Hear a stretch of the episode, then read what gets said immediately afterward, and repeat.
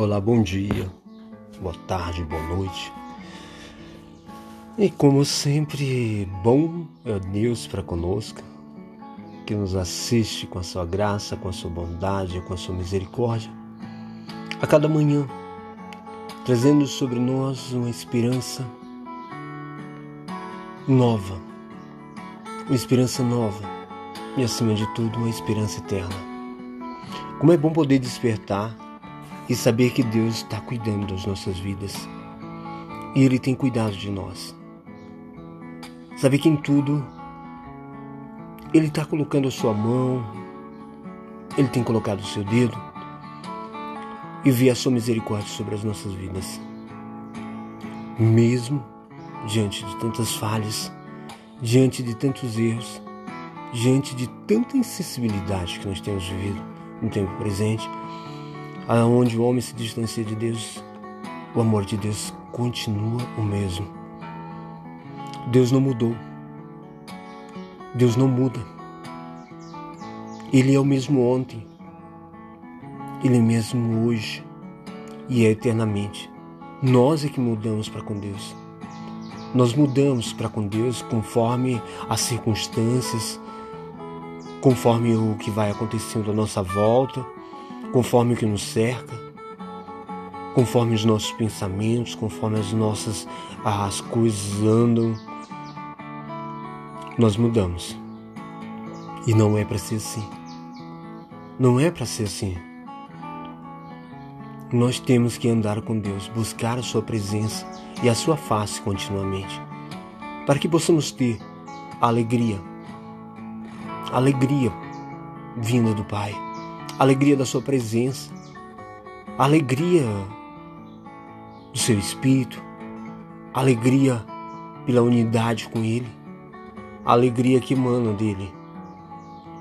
Se nós sairmos da presença de Deus, se nós mudamos conforme as circunstâncias mudam, não é Deus que se afasta de nós, somos nós que nos distanciamos de Deus pelas circunstâncias, por aquilo que acontece em nossa volta. Mas como é maravilhoso saber que em tudo Deus está presente, ainda que pareça as piores das situações, nós sabemos que Deus está presente nas nossas vidas, independente das circunstâncias, das turbulências, do que, do que está acontecendo, do que vier a acontecer. As lutas, as guerras, os conflitos, as turbações da vida, elas não podem nos distanciar de Deus. Se o que precisamos fazer é justamente quando as coisas estiverem saindo daquilo que é o esperado, o que nós temos que fazer é nos aproximar de Deus e não nos distanciar e não buscar solução em nós mesmos. Porque o que muito acontece é justamente isso. Quando as coisas parecem discorrer daquilo que é a nossa vontade, nós começamos a buscar a solução em nós mesmos, solução à nossa maneira, uma metodologia de ação para lidar com a situação. Pelo contrário, nós devemos buscar o Senhor. Buscar o Senhor para poder entender a sua vontade, para entender o seu propósito e a direção por sobre as nossas vidas e não sejamos levados por sentimentos ou por circunstâncias à nossa volta. E como acontece ou pode estar acontecendo com você, é que você talvez agora foi levado pelas circunstâncias ou por algum sentimento que os envolveu e você perdeu a direção de Deus sobre a sua vida. Você tomou uma direção própria, uma direção que você mesmo decidiu e opinou por ela e não está entendendo o que está acontecendo agora porque você não conseguiu obedecer de uma forma completa ao Senhor, porque as situações ela levaram você a justamente fazer, a tomar atitudes baseada na, nas circunstâncias e não na direção da palavra, não na obediência à palavra. O que muito acontece com as nossas vidas no tempo presente, o que muito acontece com o ser humano, é justamente isso. Quando ele está andando com Deus, as circunstâncias eh, começam a mudar e ele perde total controle da, da, da, da sua vida, da direção, do caminho. E ele começa a buscar solução, ele começa a buscar métodos para tentar é, apaziguar as lutas, as situações de sua volta. E quando ele toma essa atitude, ele perde a direção na sua vida. Ele perde a direção dos seus passos. Porque ele mesmo decidiu e opina sobre a sua própria vontade. E não se submete à vontade de Deus. Submissão à vontade de Deus e se colocar debaixo da vontade dele, debaixo da palavra dele, ainda que as situações elas possam parecer fora do controle. Sim, e ainda que elas estejam fora do teu controle, Deus não perdeu o controle das, da, da, das situações. Deus nunca perde o controle das situações. Deus tem o controle pleno e absoluto sobre as nossas vidas. Nós é que perdemos o controle das nossas vidas quando nós tentamos controlar as nossas vidas segundo as circunstâncias, segundo as situações que estão à nossa volta e nós tentamos arrumar um jeito, um método para solucionar o problema que está à nossa volta. Para o problema que está acontecendo, nós começamos a, a tomar atitudes baseado em métodos e força humana, em capacidade humana, em poder que parte propriamente nosso. E nós somos justamente confundidos quando nós agimos assim, porque nós esquecemos de obedecer à vontade de Deus. Nós deixamos de obedecer à vontade de Deus e passamos a dar passos sobre as nossas próprias decisões, sobre as nossas próprias palavras, sobre as nossas próprias direções nós tomamos, nós começamos a estabelecer um caminho para as nossas vidas e saímos debaixo da obediência da palavra de Deus. Olhando por essa situação, eu me lembro que Jesus, quando estava naquele barco no meio do mar e os discípulos estavam ali presentes, entendeu? Jesus estava dormindo.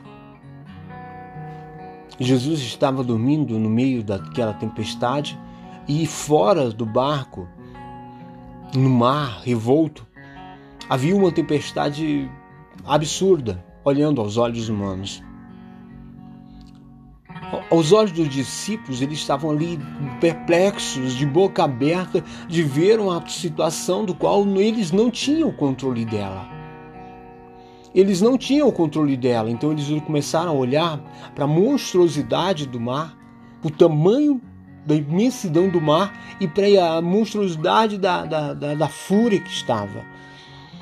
E eles estavam no meio daquele mar, revolto. E eles começaram a olhar a situação que os cercava. Entendeu? Olhando segundo os nossos olhos, segundo a ótica humana, realmente é um dizer é desesperador. É desesperador quando nós olhamos na nossa ótica para as circunstâncias que nos cercam para como estamos vivendo, para como as situações estão acontecendo. E eles começaram a desesperar-se. E eles começaram a desesperar no meio daquela tempestade, dentro daquele barco. E Jesus estava fazendo o quê? Dormindo. Sim, Jesus estava dormindo no meio da tempestade.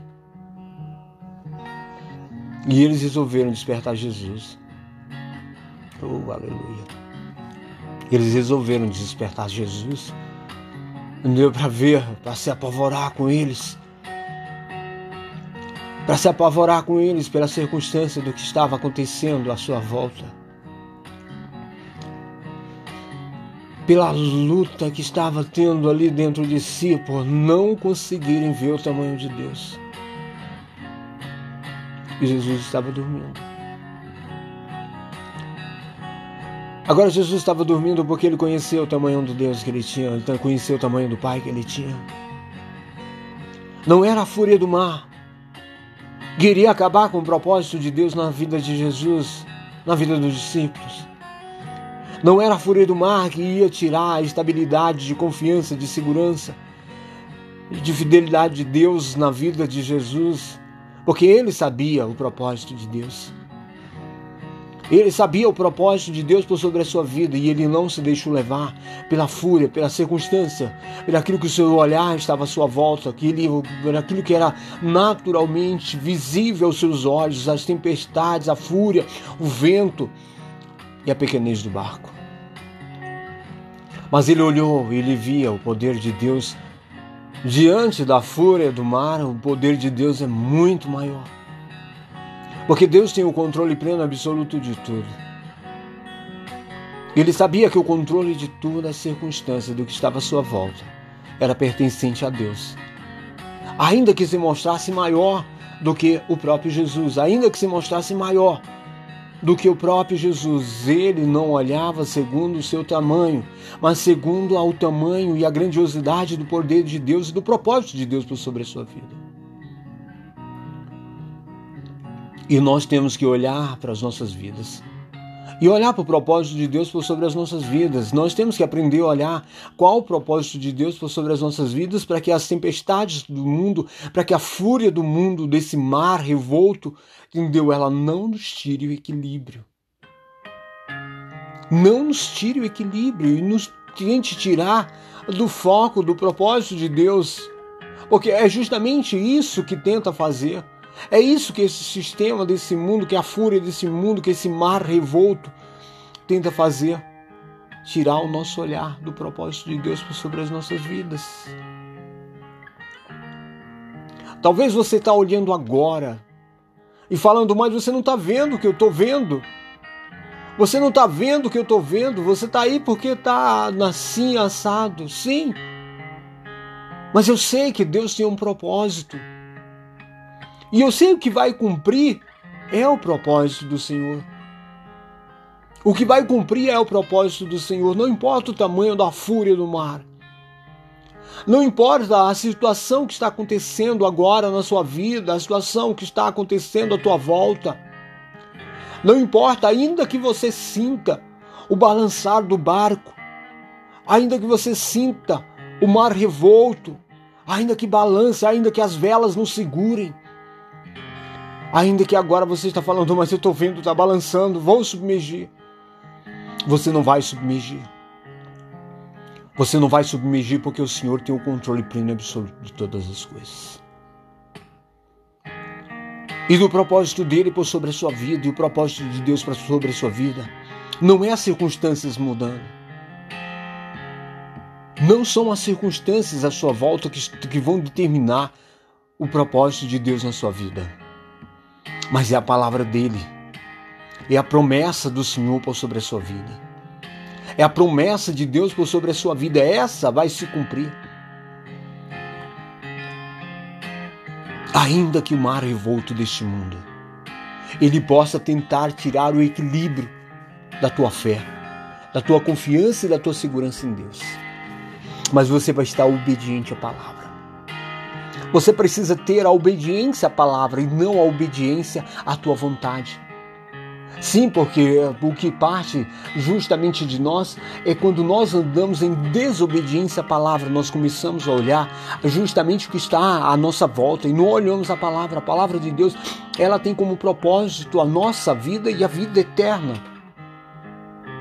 E não são os propósitos daquilo que o mundo tem daquilo que são os valores do mundo. Às vezes nós estamos tão agregados aos, aos valores desse mundo que esquecemos o propósito de Deus sobre as nossas vidas, que é a vida eterna. Estamos tão agregados, tão arraigados dentro dos valores desse mundo que começamos a, adiante de uma tempestadezinha que acontece à nossa volta, nós achamos que o propósito de Deus não vai se cumprir sobre as nossas vidas. E o propósito de Deus sobre as nossas vidas não é estabelecer a nossa vontade, mas é cumprir o propósito dele. E o propósito dele é salvação eterna. A salvação eterna não tem como base a vida aqui na terra, e sim uma vida no céu. Então não importa como a tempestade está à tua volta, não importa como as situações estão à tua volta, não importa o que está acontecendo à tua volta. Ah, mas eu estou enfermo, a enfermidade parece que vai me matar. Não, você já morreu. A tua vida está escondida em Deus. A tua esperança, a tua expectativa, ela tem que ser colocada sobre o Senhor, não sobre a coisa não sobre as circunstâncias do tempo presente, não sobre o momento, Ah, mas eu estou vivendo assim. Olha o desemprego, olha a dor, olha a luta, olha a guerra. Não, você já venceu. Por quê? Porque é o propósito de Deus. Não é o que você vive aqui na terra. Não é a dor presente. Como a própria palavra fala. Entendeu? Que não dá para ser comparável. O que nós passamos aqui não dá para ser comparável. O peso de glória que há de ser revelado. Então o que nós passamos aqui não dá para ser comparado. Ah, mas eu estou parece que está doendo, entendeu? Eu estou sofrendo. Eu me lembro que Paulo ele falava, eu muito me, me glorio nas dores, nas lutas, porque elas me mostram que há um peso de glória muito maior. E me mostra que eu estou sendo aperfeiçoado, transformado para viver uma vida eterna, para ter a vida eterna estabelecida em mim. E nós começamos a olhar para as tempestades do mundo, para as dores do presente, daquilo que está acontecendo, das circunstâncias. Ai, mas olha só, olha como está, entendeu? Começa a olhar até para Cristo. Começa a voltar o teu olhar para a palavra, para a promessa de Deus, para a vida que o Senhor prometeu dar, que é vida no Espírito. A vida não é o resultado de uma existência baseada em 80 anos, 90 anos, mas a vida no Espírito, que é uma vida que passa dessa vida. Nós precisamos tirar de dentro de nós essa vida de existência, é uma vida que nós baseamos nessa existência de prazeres terrenos, de vaidades terrenas, de coisas supérfluas sobre esse mundo. Mas colocar e estabelecer a nossa vida sobre Cristo, sobre a eternidade, sobre um propósito de vida eterna. Não são as circunstâncias, nós temos que olhar e pegar as, as circunstâncias, as dores do momento, aquilo que estamos vivendo, e transformar no eterno peso de glória sobre as nossas vidas, e não olhar segundo a nossa ótica, segundo os nossos olhos carnais, segundo aquilo que a nossa visão humana tenta, tenta mostrar. Nós temos que olhar na ótica da fé, viver pela fé. É a certeza. Eu não estou vendo, eu não estou vendo. O problema é justamente isso. Mas eu estou vendo com os olhos da fé, eu vejo, eu vivo, não do que vejo. Não é o que aparenta, não é o que mostra, não é o que demonstra, mas é o que eu vejo pela fé. Nós precisamos buscar o equilíbrio dos nossos sentimentos. O equilíbrio dos nossos sentimentos, nós andamos muito pelo que sentimos. E o mundo às vezes ele faz isso. Entendeu? A emoção que os nossos olhos têm que trazer para dentro de nós não é o que os nossos olhos tentam trazer para dentro de nós. Não são uma concupiscências do mundo. Não é o que o mundo tenta mostrar, mas é o que Deus produz dentro de nós e nós precisamos produzir dentro de nós essa vida. E essa vida é produzida pela própria palavra de Deus. A palavra de Deus ela é vida, ela é viva. Por isso que o Senhor mesmo fala que a palavra é viva e eficaz, ela tem esse poder de entrar dentro de nós e dividir e dividir, nos colocando numa dimensão do qual Deus preordenou para que nós vivêssemos. Mas nós precisamos nos alimentar da verdade nos alimentar da palavra. A palavra de Deus é a verdade. Para vencer as mentiras daquilo que o mundo tem, as mentiras das ilusões do tempo presente.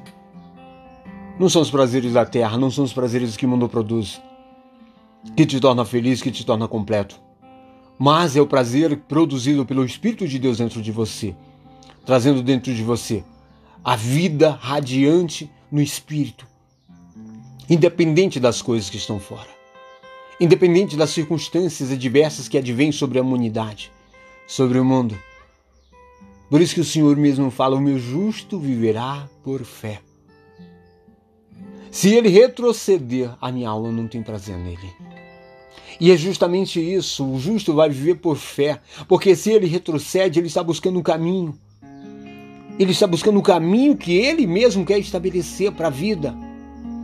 E a fé é a certeza é a vida pautada sobre a palavra e sobre o propósito de Deus. Nós não temos outro caminho. Não tem, não existe outro caminho. Jesus é o caminho, a verdade e a vida. Então não adianta você tentar buscar, não adianta você tentar discorrer por outro caminho. Ele é o vivo caminho. Ele é o caminho.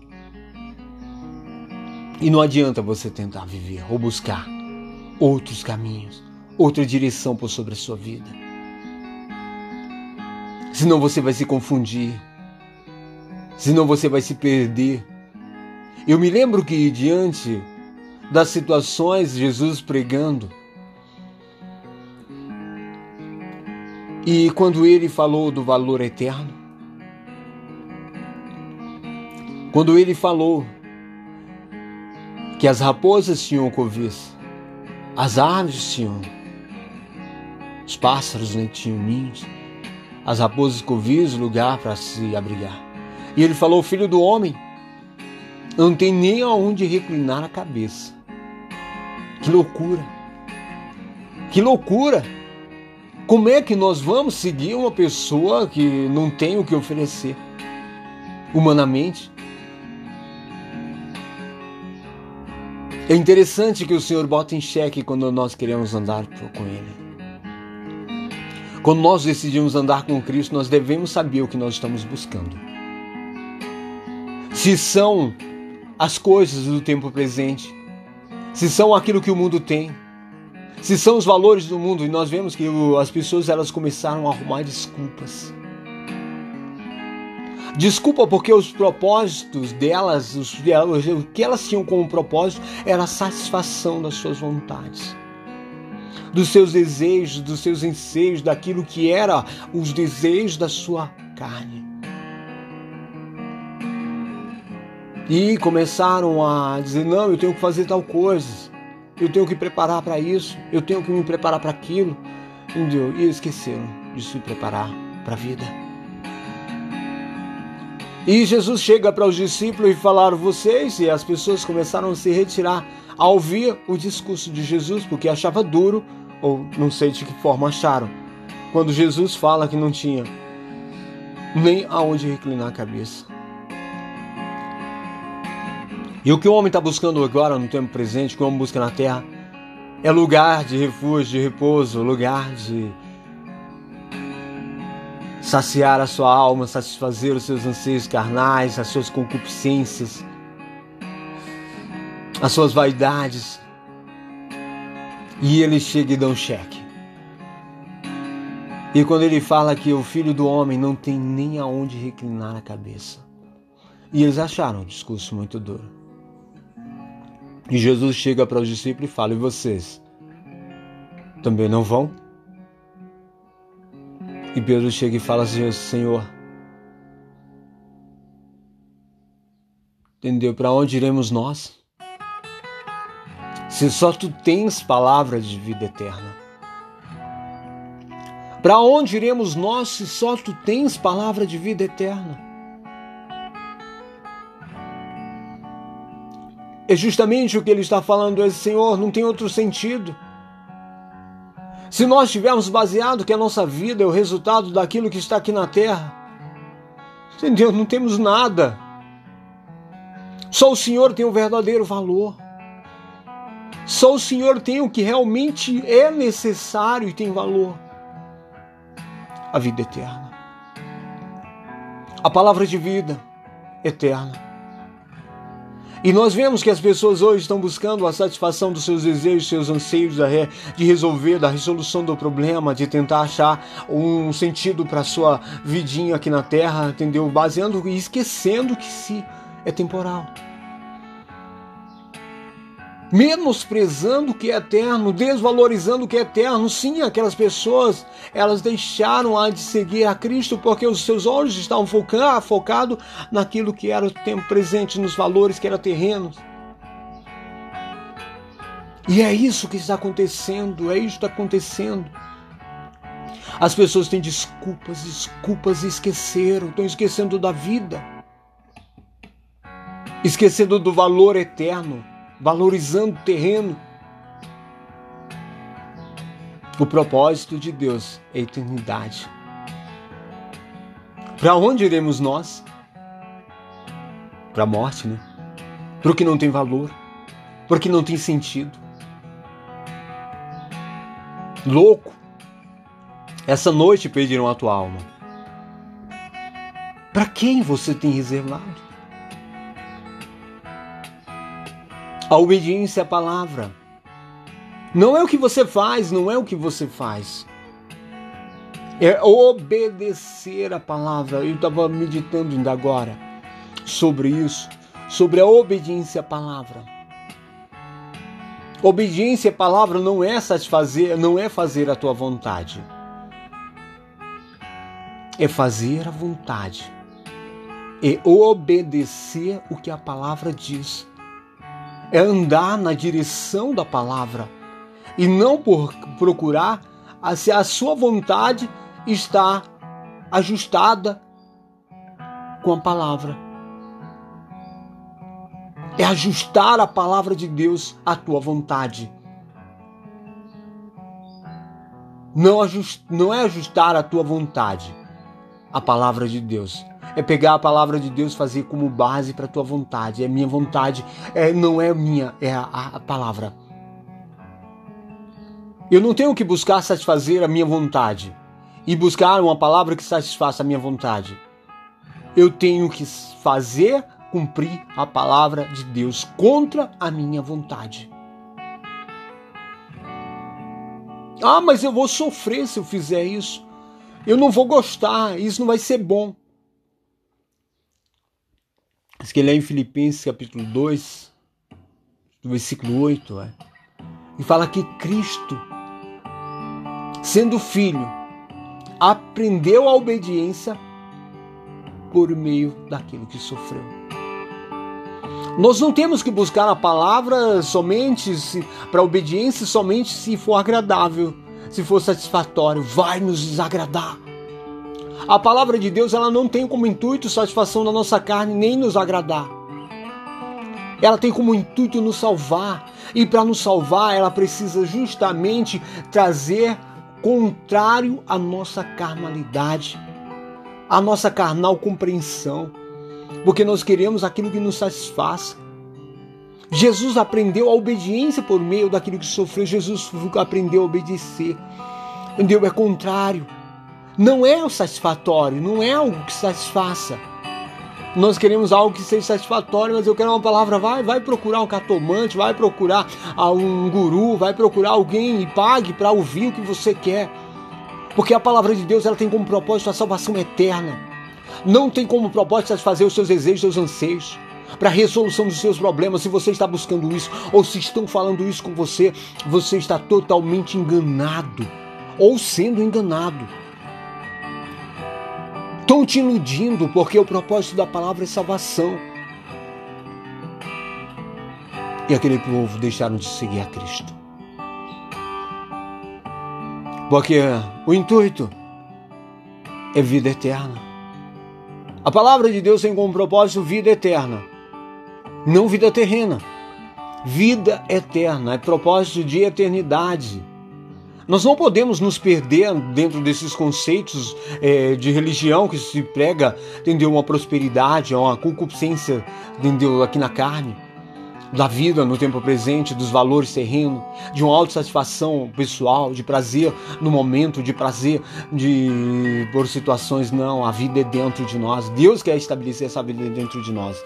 Mas para isso nós precisamos entender e obedecer a palavra de Deus não naquilo que nos satisfaça, mas aquilo que não vai nos satisfazer. Ah, mas vai trazer sofrimento se eu decidir assim. Se eu tomar essa direção, eu vou sofrer. É, eu preciso obedecer. Cristo aprendeu a obediência por meio daquilo que sofreu. E a passar por morte e morte de cruz. Era obediência, era o propósito de Deus. E às vezes nós precisamos passar por situações para o propósito eterno, para o propósito de salvação. Ele falou, tanto é que ele falou: aquele que quiser seguir a mim, pegue a sua cruz e siga-me.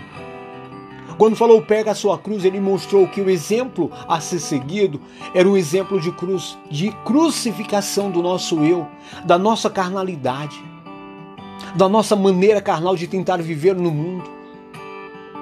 Era para a crucificação dela, era para ir inverso ao caminho que nós temos como aprazível, como de interesse, como de valor. Por isso que ele falou: quer ganhar a vida, perca. E quem perder a sua vida por amor de mim, achará. É justamente esse evangelho. É o evangelho de cruz. Pegue a cruz. Negue-se a si mesmo. É. Ah, eu vou sofrer se eu tomar essa decisão. Eu vou ter isso, eu vou perder aquilo. Perca. Quer ganhar, perca. O evangelho de uma satisfação na carne, um carnal, não é o evangelho. Não é o evangelho. O evangelho que satisfaz os seus anseios, os teus desejos, suas concupiscências, não é o evangelho de Cristo. O evangelho tem como propósito a vida e vida eterna. Tem a salvação.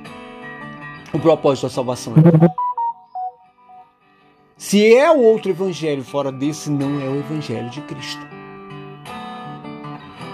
Anular a cruz de Cristo como a própria palavra fala, entendeu? Se você anula, se o evangelho anula a cruz de Cristo, se não é o evangelho de crucificação, de cruz, entendeu? Esse não é o evangelho. Porque querem tirar a cruz, querem tirar o peso da cruz e colocar o que? Algo que apraza. O evangelho de aprazimento, o evangelho que satisfaça os anseios carnais, os desejos humanos, você vive enganado. Isso não é o evangelho. Esse não é o Evangelho de Cristo. O Evangelho de Cristo é justamente quer ganhar a perca. Morra. Mas a obediência é necessária. Ah, mas eu tenho feito isso, eu tenho feito aquilo, eu tenho feito aquilo outro, eu estou fazendo certinho. É interessante como às vezes o homem tenta andar debaixo dessa obediência de leis, de regras, de ritos, rituais e práticas religiosas e esquece da obediência à palavra. A palavra é para ser obedecida até o final, até, que, até o final. Ela não é para naquilo que somente satisfaça. Senão não é obediência. Obediência à palavra é até a última. A obediência à palavra ela não vai dentro daquilo que satisfaz, dentro daquilo que você acha favorável, dentro daquilo que você acha prazível. A obediência da palavra vai até o sofrimento. É, vai sofrer, vai, mas eu continuo acreditando na palavra, eu continuo confiando na palavra. Eu acredito até o final na palavra. Eu não estou aqui para buscar o que me satisfaz, eu estou aqui para obedecer a palavra. E obedecer a palavra tem justamente a renúncia de mim mesmo. E para a renúncia de mim mesmo, eu vou até o sofrimento, eu vou até a cruz. Eu vou até a cruz. Não importa. Isso é obediência à palavra.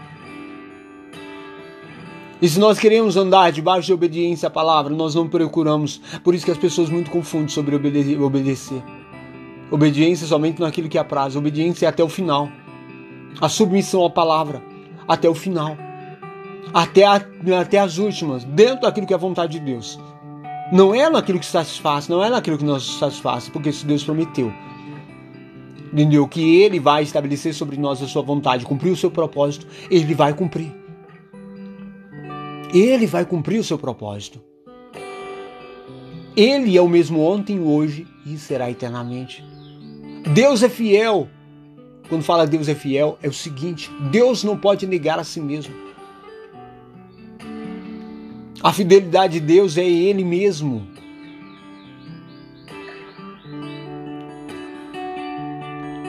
A essência daquilo que Ele é.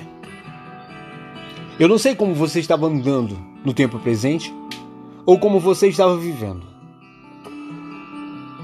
Mas se você estava vivendo, vivendo debaixo desse evangelho, de uma satisfação, debaixo de rito, de regras e de uma satisfação, de desejos aqui, lamentavelmente de forma. Não é o Evangelho. Não é o Evangelho de cruz, de morte e de vida. Mas o Evangelho que o Senhor tem para a tua vida é justamente esse. E hoje você vai tomar a decisão de obediência à palavra Sim. Ah, mas eu vou perder aquilo, eu vou perder aquela chance, eu vou perder aquela oportunidade, eu vou perder esse valor. Qual é o teu valor? Qual o valor da vida eterna para você? Como você valida a eternidade para você? A troca, né? A troca por algo de momento, por uns anos na terra? A troca por uns prazeres carnais? Por sentimentos que são carnais dentro de você? É essa, é esse valor da eternidade que você troca por um prato de lentilha. Tome cuidado, como faz com Isaú, que mesmo com arrependimento chorando, ele não conseguiu lugar, achar lugar para arrependimento, porque ele já tinha vivido o prazer da sua carne. E foi bom para sua carne. Mas o que Deus tem não é bom para sua carne, tá? É vida no espírito, e a vida no espírito ela não pode ser confundida com aquilo que é carnal. Quando o homem vive uma vida espiritual, uma vida de profundidade espiritual com Deus, ele não troca a sua bênção por lentilha. Ele não troca a sua vida espiritual, a sua bênção espiritual por lentilha. Ele não se faz profano diante das oportunidades e das necessidades carnais. Mas ele tem dentro de si o desejo eterno. Ele tem dentro de si um valor espiritual que ele não troca por nada. Ele vai até a última. Ele não negocia o valor da sua primogenitura. E Jesus foi o primogênito e nós somos parte dessa primogenitura. E nós não vamos trocar o valor que o Senhor nos deu. Em nome de Jesus. Que você marque a sua vida por obediência à palavra. Por obediência à palavra. Em nome de Jesus. Em nome de Jesus, que o Senhor te abençoe. Que o Senhor faça com que resplandeça no teu coração a luz da sua palavra, trazendo clareza de compreensão de entendimento que o que nós precisamos é obediência à palavra, irrestrita e confiança plena no seu amor, no seu cuidado e na sua proteção. Em nome de Jesus. Coloca a tua mão no coração agora.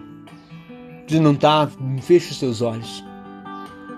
Fala assim: Eu não quero mais andar na disposição daquilo que me agrada, daquilo que me favorece buscando os desejos, os anseios daquilo que são humanos. Os prazeres, a solução do problema, não quero Senhor. O Senhor, ainda que a tempestade, eu vou confiar, eu confio no Senhor, eu vou viver debaixo da obediência, da segurança da tua palavra. Porque eu sei que o teu propósito vai se cumprir. Ainda que ruja os mares, ainda que, que os montes transtornem, mas a minha confiança e a segurança está aí no Senhor. E nela eu não vou discorrer em nome de Jesus. Que o Senhor te abençoe, te guarde, te fortifique na graça, no conhecimento, na paz e na presença do seu Espírito, te dando alegria, consolo, conforto e a presença do Espírito sobre a tua vida. Em nome de Jesus. Amém.